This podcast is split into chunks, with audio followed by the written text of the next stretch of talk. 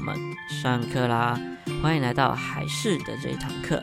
在这一堂课里呢，你可以获得到所有跟孩子相关的知识。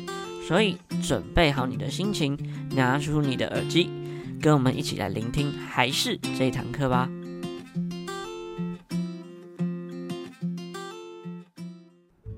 Hello，大家好，我是海事的木须老师。那今天是我们的 Podcast 的第一集。那后续呢，我们都会推出相关的一些对小朋友教育啊、教养方面的系列作品。那就麻烦大家多多支持我们喽。好，我们今天要讲的主题呢，是最近 FB 常常看到的一件事情，就是分离焦虑。最近啊，就是小朋友幼稚园开学新生报到的时候。所以呢，每天滑 FB 都会看到哇，各式各样的小朋友都在上学。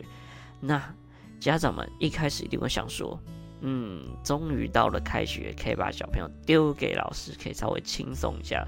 但事实真是这样吗？其实并不然哦，因为很多的小朋友开始就会面临到分离所产生的焦虑情绪。那会最主要呢，会讲到这个主题呢，是之前我在上托班或者上幼儿园体系的时候啊，几乎每个家长都会遇到这样的问题，就是分离焦虑的情绪。那其实看多了，自己会觉得非常的不舍，因为每天我们都要看这样的场面，就会觉得哇，每天好像都在经历经历一些生离死别的感觉。尤其我印象最深刻的是有一位外婆，那这位外婆她本身是一位非常好的一个老师，那她那一天呢就带着她的孙女来我们的托班，那她其实孙女还很小，而且她也从来没有上过这类型的课程，所以说她也没有跟家人分离这么久过，那想当然她上课的情况一定是会产生这种焦虑的情绪。那他的外婆就在窗户外面先看着他。那当他看到自己孙女哭的时候，其实就可以想象他的心情。他自己也没有办法做什么，他只能看着，但又也想陪着他。但他自己也知道，这时候如果进去的话，反而会造成孩子更加的依赖他。那之后的分离焦虑就更难解决了。所以就是这种进退两难的心情。导致呢，那个外婆就在我的旁边哭了起来。那结果到最后，那小朋友还是跑过来了。那外婆其实就一边哭一边跟她自己的小孙女讲说：“你怎么都不能好好上课呢？”但是这句话我在旁边听着她说，感受到的情绪，那其实不是生气，而是对自己的无奈。就是他没有办法做任何事情，所以这种事情很常发生过，想必也有很多的家长有类似这样的经验。所以说呢，今天才会特别做这样的主题来跟大家讨论。好，那简单的讲一下，我们今天讨论的重点会分成几个部分来讨论分离焦虑。第一个呢，就是分离焦虑症到底是什么？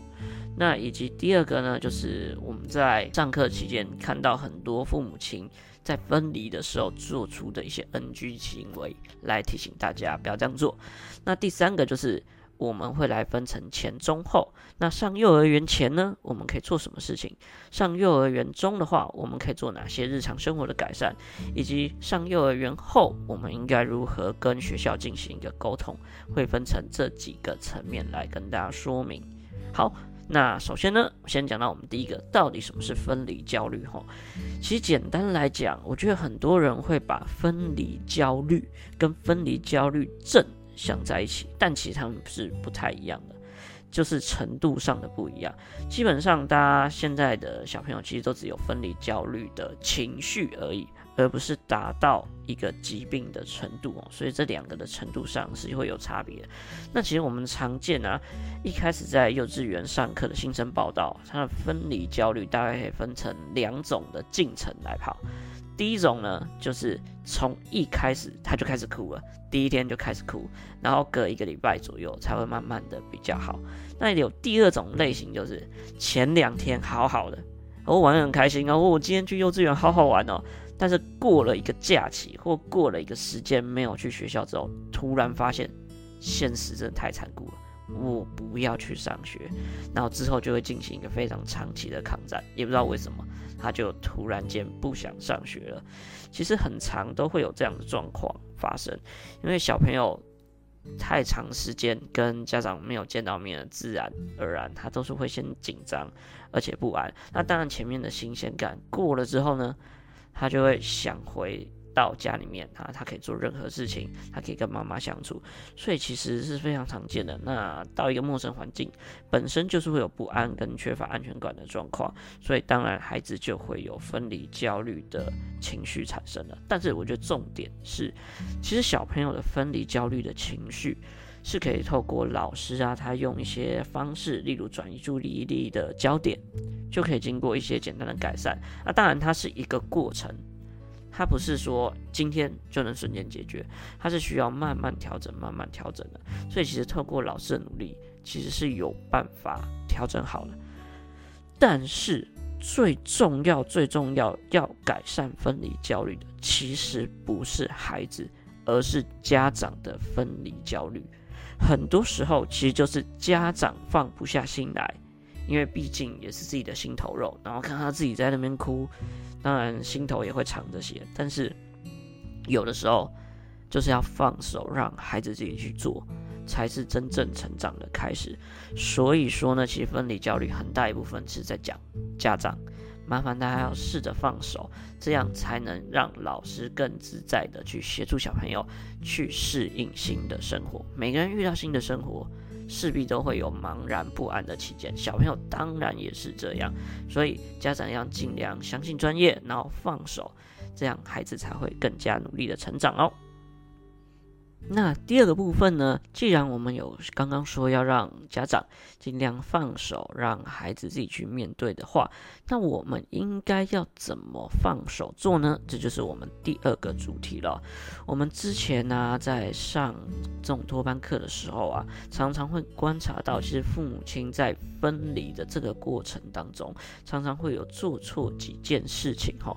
所以呢，我们会针对这几个 NG 的状况来跟大家讨论。一下，那首先呢，第一个呢，我常看到的一个 NG 情况就是妈妈会跟小朋友说的这一句话：“妈妈等一下就会来接你喽，你先进去跟老师上课，那等一下妈妈就会出来接你。”就是这样，就是这一句话。那这一句的重点就是“等等就来接你”。那麻烦要注意到一件事情，小朋友其实都会记住你说的话，所以说呢，小朋友就会觉得说好。等一下，妈妈就会来接我，所以你会发现他小朋友在做什么事情，他就会尽量靠近门口，然后等妈妈，甚至一边哭一边等，然后等着等着，势必就觉得是度日如年，很无聊。那想当然，他明天还会想上学吗？其实会更讨厌想要去上学哈。所以呢，像会造成这样的原因，最主要是小朋友其实对于时间的概念还有观念其实还不够。所以呢，对他来说，就是你没有讲一个确定，他也不知道该怎么办的时候，他就觉得你会马上来。所以说呢，不管小朋友几岁，或者是他多大，麻烦都要跟他讲好明确的时间点。并且啊，其实也可以简单的让小朋友去看一下时钟，时钟也不用讲得太难，小朋友只要会认识一二三四五，然后他知道长短，这样就够了。只要是小朋友去看时钟，就让他认最短的时针，指到几的时候，妈妈就会出现了。那当然，在分离的时候，就可以利用学校的一些时钟或自己手上的手表，借此也可以转移他的焦点，跟他说，当这个时针指到多少的时候，妈妈就会来接你了，所以不要怕。这样子，小朋友才会第一个，我们可以转移他的注意力；第二个呢，小朋友才不会觉得说，哎，大人都在骗他。一下说会来，就根本没有来这样的状况，所以呢，麻烦记住不要做一件事情，就是说等一下就来接你，那其实你根本做不到，可以哈。那第二个的话就是骗他一下子转移他注意力之后就瞬间消失，我觉得这也是家长非常常用的一种分离的方式，因为他自己也不想看到孩子哭的这种场面，所以就是丢了就赶快走。那其实这也是可以去。也可以去体会他的心情，但其实这样对其实小朋友不太好，是因为这样很容易会造成小朋友的不信任，然后这样反而隔天的分离会变得更加的困难。所以呢，给大家一个小的事情可以让你去做。第一个呢，就是我觉得家长可以去建立跟孩子专属的告别模式，譬如说，它是一个拥抱，或者是它是一个简单的小动作也好，就是你们之间专属的动作。这样子的话，其实小朋友就会有一个心理建设，说：“哦，好，等一下我做了这个动作，妈妈就会跟我分开，她要去工作等等。”这样反而可以建立小朋友的一些心理建设，他不会这么的茫然。那也在这边跟大家推荐，例如说可以看一些绘本，例如嗯蛮红的一个绘本叫做《魔法亲亲》，最主要也是在讲这种分离焦虑的状况。那他就是用这样子的一个方式。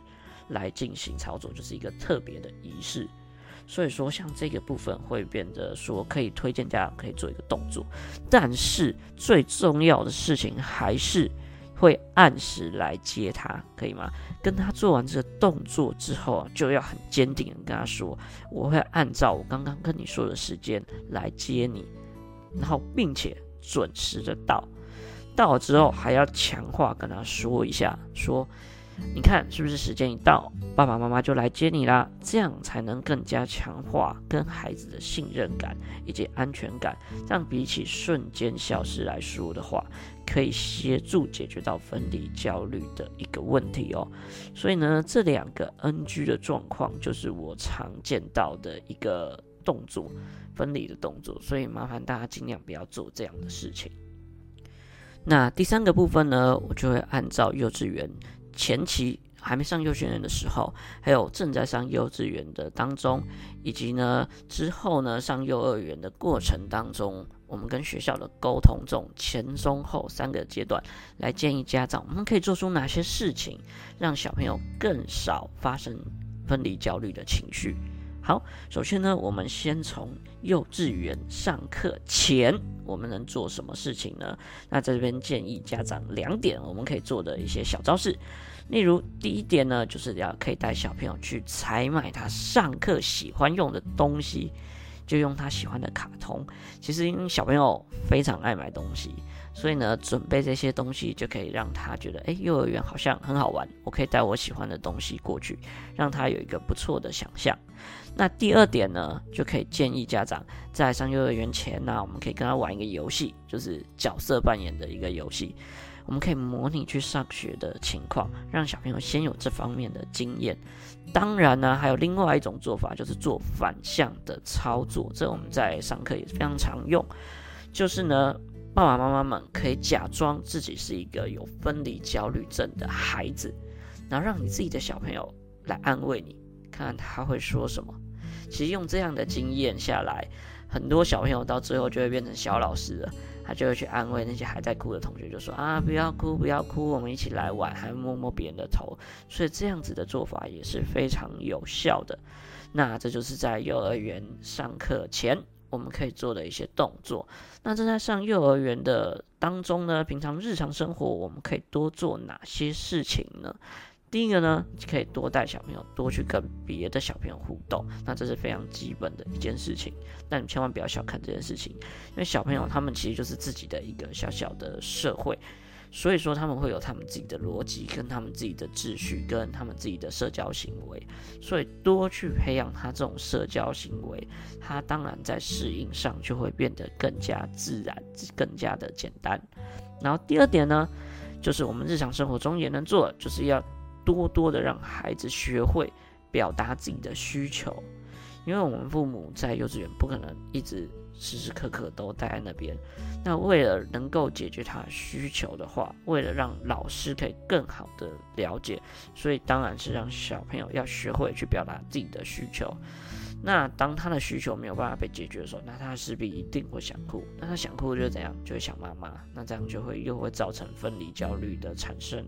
所以像这部分呢，也要多多的训练小朋友，让他学习表达自己的需求。例如，哎，我想上厕所，我要怎么样？或者他有一些特殊动作，麻烦也都可以先跟老师说一下。那再来的话呢，麻烦要尽量，我们刚刚一直说的准时是非常重要，但是准时到只是其中一个原则。另外的话，鼓励也是非常重要。其实有很多家长不会鼓励小朋友，不是说他不鼓励，而是他不知道怎么鼓励。例如说，他就说啊，你今天好棒哦，表现得真好诶。那但是鼓励是要有具体的哦，这是非常重要的一件事情。所以呢，我们要多鼓励孩子，而是多具体的鼓励孩子，这样会更好。例如说，他今天都没有哭，我们就要浮夸的。赞扬他，就说：“哇，你今天好棒哦，你都没有哭诶，真的是太棒了！明天也要继续加油啊，明天也不哭，对不对？耶，我们一起加油，这样越浮夸越好。但是重点是你要提到点上，这样小朋友才会知道他因为做了什么行为才会获得这样子的一个回馈。所以呢，奖励回馈到点上，鼓励就是会非常重要的一件事情。但是就是在鼓励到点上。”那另外呢，平常呢也可以做的第四点呢，就是在小朋友睡前的前十分钟这个时间段，有点睡意的时候，跟小朋友做约定，这样子的话，让小朋友他明天的心理建设其实可以慢慢建立好。因为呢，其实在这个时间段，小朋友的心情都是比较平静平和的，所以我们透过这个时间段呢，来跟他做一点正向的暗示。以及呢，跟他做好约定，小朋友通常会比较愿意说 OK。那隔天呢，也会比较大的机会可以跟他讲理，这样他会有分离的情绪就会比较少一点点。所以呢，这是在上幼儿园，现在大家已经在上幼儿园的过程当中，这是大家可以去做的一些简单的努力。那另外的话，后端的话就是对学校的部分。那这边跟大家沟通几件事情。对于跟学校部分，如果站在学校立场，很常会发生小朋友集体哭的一个时间点，就是在午休的时间。啊，当然有一些会不午休，或者是呃，也有一些是选半天的，有一些是选全天。那这都是以个人的角度为主。其实简单来讲，如果要选半天或全天的话，我个人还是建议要先看小朋友的状况来做调整。分离焦虑，我们说过要放手，但是不是一瞬间就放掉。那这样有一些小朋友他其实不见得能够适应过来，所以要依照每个不一样的小朋友要做不一样的调整。但是有一些全天然的小朋友就很常会遇到这样的状况，学校也很怕。其实就是午睡的时间，他们不知道要干嘛。那没有什么事能做的时候，就能做什么事情？就想妈妈。那想妈妈就会开始哭，一个哭。全班都哭，全班哭，旁边听到也开始哭，整个就爆炸了。所以说啊，这件事，嗯，会需要进行一个讨论的动作。所以呢，这边有一个建议，就是可以请家长先去跟老师沟通一下，看看能不能带一些小朋友信任的娃娃也好啊，或者是一些父母亲的一些小信物，或者他自己的小贝贝。这样都行，让他有一个心理慰藉的一个东西，这样他反而比较不会这么容易会有情绪化的反应。那另外呢，还有一个常常小朋友会哭的一个状况，就是他事情做不好的时候，其实这跟自理能力会有关。我们慢慢的发现到，其实自理能力的好坏，也是跟分离焦虑的严重程度也有一些关系。那你当然自理能力越好的，他越能处理掉自己的事情。但有些小朋友，因为他，例如我们以吃午餐为例，他可能不会用汤匙，不会用叉子，他甚至连吃饭都是之前都是妈妈喂的，所以当然他在上幼稚园的时候一定会遇到问题。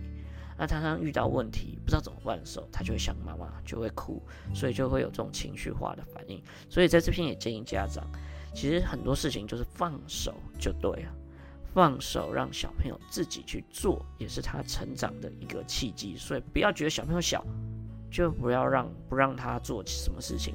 那其实小朋友只要有经验了，其实很多事情他都是能做的。所以强化他自己能力也是非常重。好了，那以上呢就是我们这一次所讲的分离焦虑的内容啦。